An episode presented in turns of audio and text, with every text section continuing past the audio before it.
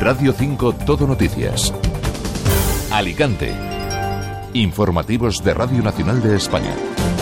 Muy buenos días y bienvenidos a este tiempo de noticias local y provincial. Reciban un saludo de Trini Soler en el control técnico y de Ana María Yacuna y Javier Sancho Unciti ante el micrófono. Jueves 29 de febrero vamos ya con nuestro tema de portada.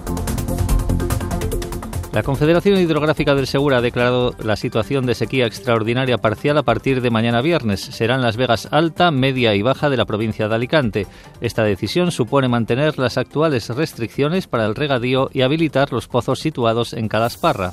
Así lo decidía ayer miércoles la Comisión Permanente de la Confederación Hidrográfica del Segura. Mario Urrea, presidente del organismo. Se ha decidido mantener el porcentaje de restricciones que en valor medio era del 25% y que recuerdo eran 20% para los tradicionales y un 30% para los no tradicionales. El tiempo en Radio 5.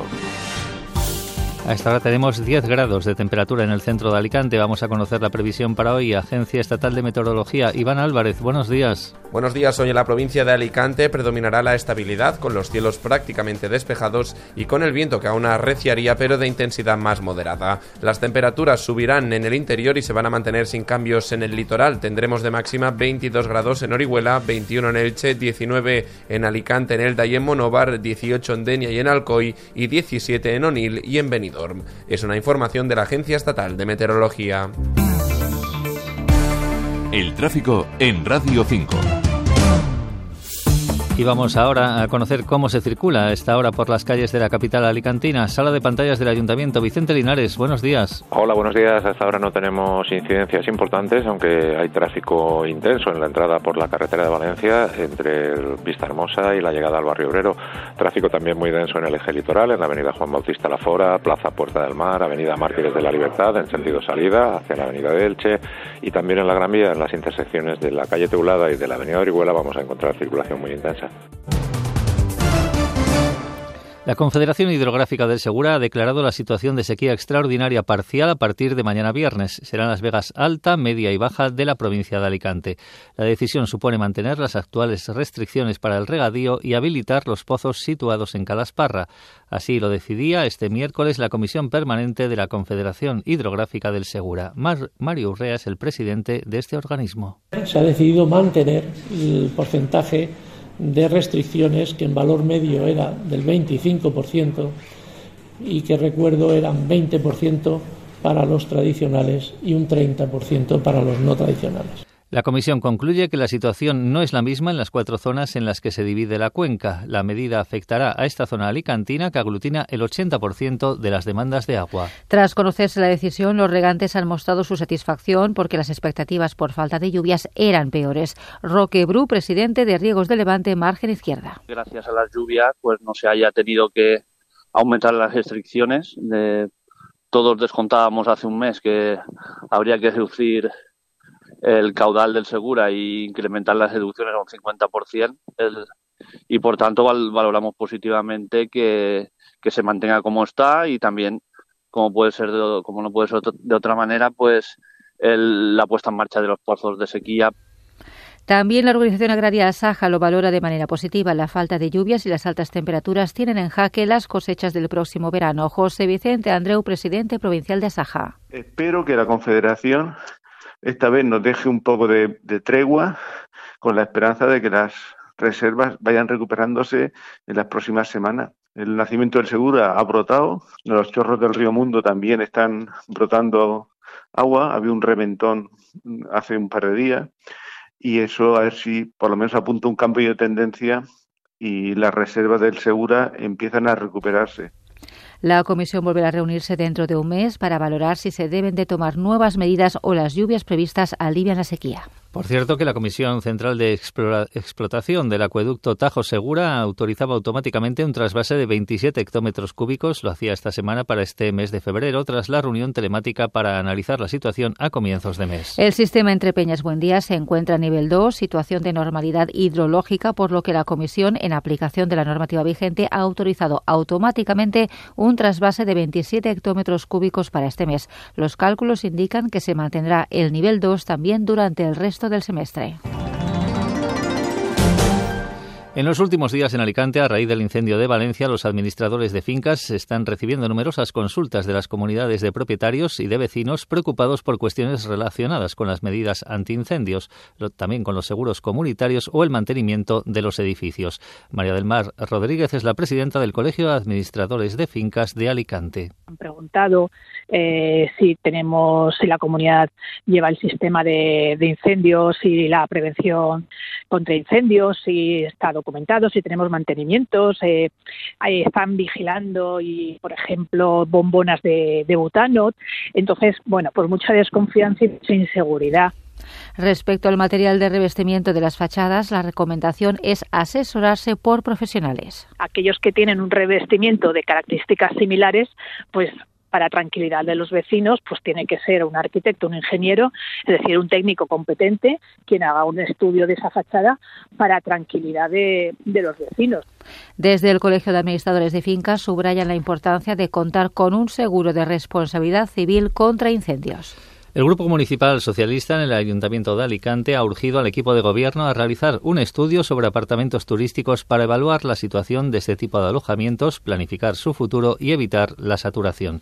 Los socialistas consideran que ello conllevaría, además, adaptarse a la normativa de la Unión Europea y que de esta manera Alicante no perdiera oportunidades. Aseguran que hay que poner el foco especialmente en aquellos apartamentos que actúan al margen de la legalidad. Trinia Amorós, concejal socialista. La ciudad de Alicante necesita una normativa concreta para regular los bloques de apartamentos turísticos y las viviendas turísticas, con tal de planificar el futuro y perseguir los alojamientos que operan al margen de la legalidad.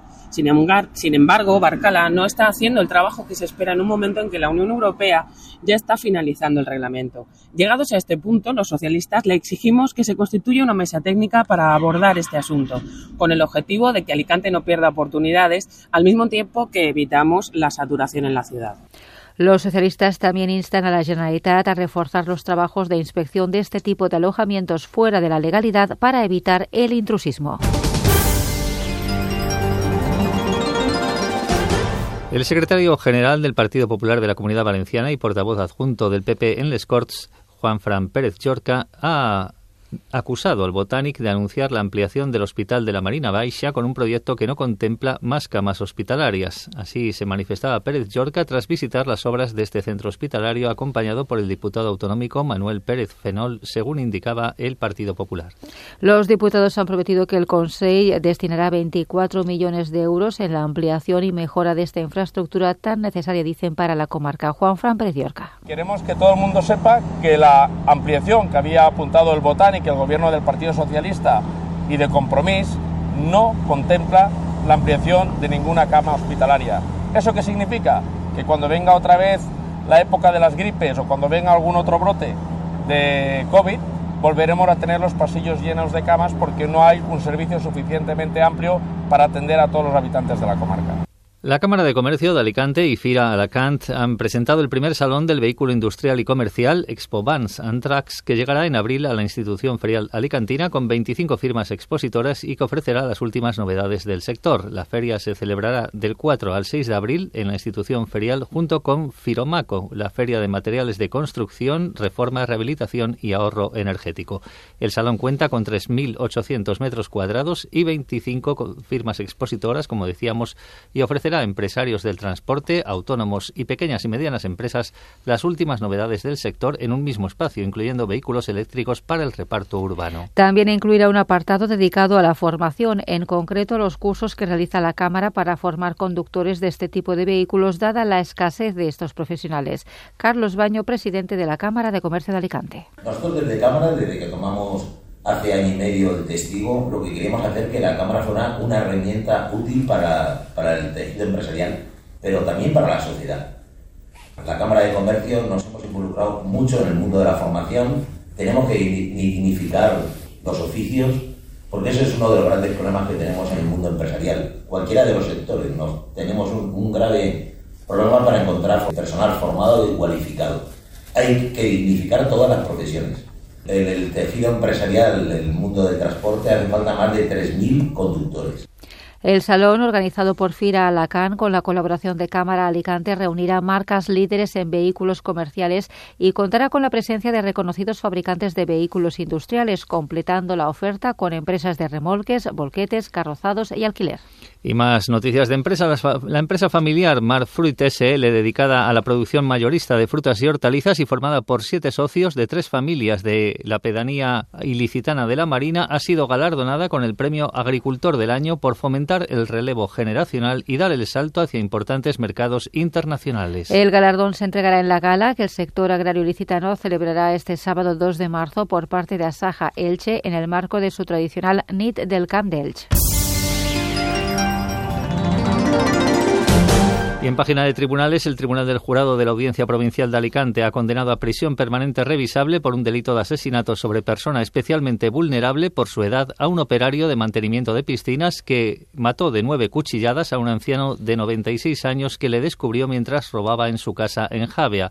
Además, el tribunal le impone también una pena de prisión de cinco años por un delito de robo con violencia en casa habitada y por uso de armas. El condenado deberá indemnizar con 50.000 euros a cada uno de los tres hijos del fallecido quien vivía en una casa de Javia donde el penado se encargaba del mantenimiento y la limpieza de la piscina desde hacía cinco años. El hombre ha sido condenado después de que un jurado popular emitiera veredicto de culpabilidad el pasado día 9 de este mes. La sentencia no es firme y se puede recurrir ante la Sala de lo Civil y Penal del Tribunal Superior de Justicia de la Comunidad Valenciana. Y dar cuenta también de un suceso luctuoso. Un hombre de 48 años ha fallecido ayer miércoles tras volcar con un tractor en el término municipal de Pego, según fuentes del Centro de Información y Coordinación de Emergencias, el CICU, este era alertado sobre las 3.45 de eh, ayer tarde eh, de este percance y movilizaba una unidad de soporte vital básico y también un vehículo SAMU. A su llegada, el equipo sanitario realizaba la reanimación cardiopulmonar al herido y otras técnicas de estabilización, pero no hubo respuesta y solo pudieron confirmar su fallecimiento. Radio 5 Deportes el exatleta Abel Antón, bicampeón del mundo de maratón, y la entrenadora de ciclismo Silvia González recibirán hoy en Elche las bicicletas de montaña de la marca Mondraker con las que disputarán con un equipo solidario la próxima edición de la Titan Desert en Marruecos del 28 de abril al próximo 3 de mayo. Miguel Pina es el CEO de Mondraker. Mondraker mm, se dedica a la fabricación de bicicletas de, de montaña, solo de montaña. No es una marca de bicis generalista que hace bicis para todas las disciplinas, sino que es una marca centrada en la parte del mercado de gama más alta, donde prima el rendimiento, ¿no? Digamos que son bicis pues específicas para este tipo de pruebas tan, tan duras como será la Titan Desert de Marruecos de finales de, de abril, ¿no? Cultura. El equipo de casting del director de cine Alejandro Amenábar buscará hoy jueves en Alicante figurantes para participar en el rodaje de su nueva película El cautivo, que se va a rodar en gran parte en la ciudad y en la provincia de Alicante. El casting se llevará a cabo hoy jueves en el edificio municipal de Puerta Ferrisa y está abierto a mayores de edad que quieran participar en la nueva película del director, con localizaciones previstas, como decíamos, en Alicante y también en Santa Pola. Las personas interesadas pueden acudir de 10 de la mañana a 7 de la tarde a Puerta Ferrisa en la calle Jorge. Los únicos requisitos que solicita el equipo de casting es no tener tatuajes visibles ni color o corte de pelo modernos, puesto que el largometraje narra la época de cautiverio de Miguel de Cervantes en Argel. El trabajo será remunerado y con alta en la seguridad social. Sigo y persigo el aire que se queda entre tú y yo. Porque lo que yo quiero es pegarme a ti, lo que dura esta canción. La sala estéreo de Alicante acoge mañana viernes 1 de marzo la actuación de Mercedes Cañas, a quien escuchamos para despedir hoy este tiempo de noticia. Con su voz les dejamos. Que tengan un buen día. Es que me haces disfrutar de esta vida de huracán,